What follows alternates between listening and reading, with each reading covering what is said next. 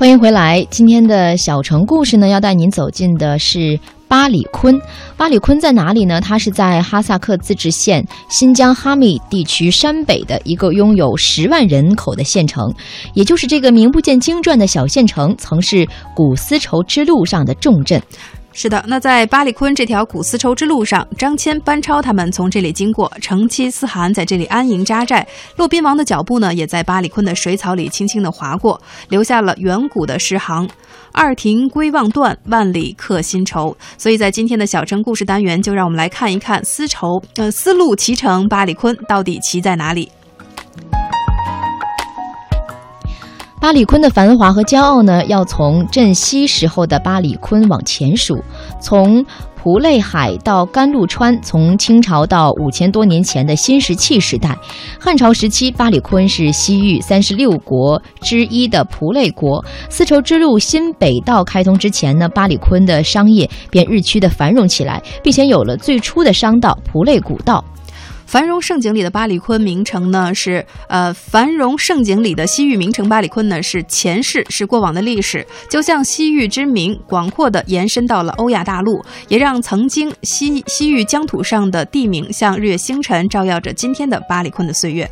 嗯，那其实说到巴里坤的草原是新疆三大最美草原之一，那颗一点都不虚言。从没有一片草原像巴里坤草原那样从城市的心脏穿过，把一座城分成了两半。靠山南边的呢是城里，靠北山边的呢是农村。草原呢平行着一条从东往西的河流，河流像肺，呼吸在草原的中心。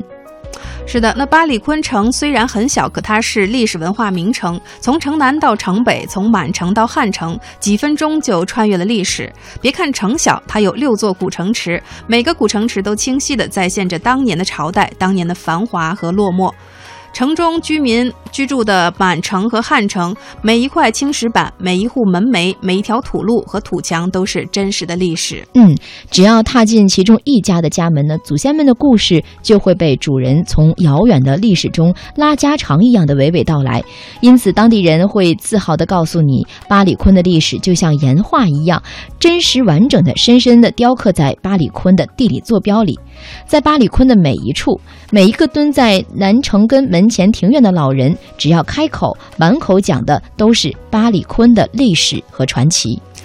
那由于时间关系呢，我们今天小城故事单元为大家介绍的这个西域名城巴里坤呢，就简单介绍介绍到这里。如果有机会的话，大家不妨亲自去这里感受一下巴里坤这座西域名城它的奇特之处。没错，那么我们今天的节目呢，到这里也马上就要结束了，我们下期再见，拜拜。拜拜流神州明天接着游。嗯，拜拜。